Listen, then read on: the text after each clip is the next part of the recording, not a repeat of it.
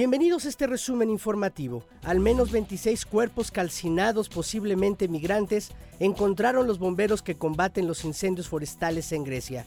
Los hallazgos se realizaron en una zona rural de la localidad de Avantas, en el norte del país, donde el sábado se declaró un incendio.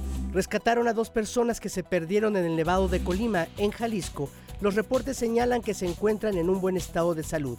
Servicios de emergencia los apoyaron en el regreso y los entregaron con sus familiares.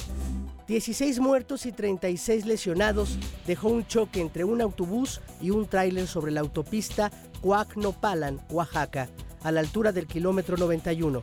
De acuerdo con la Fiscalía de Oaxaca, al parecer el autobús comenzó a tener fallas mecánicas, lo que ocasionó que chocara de frente a un tráiler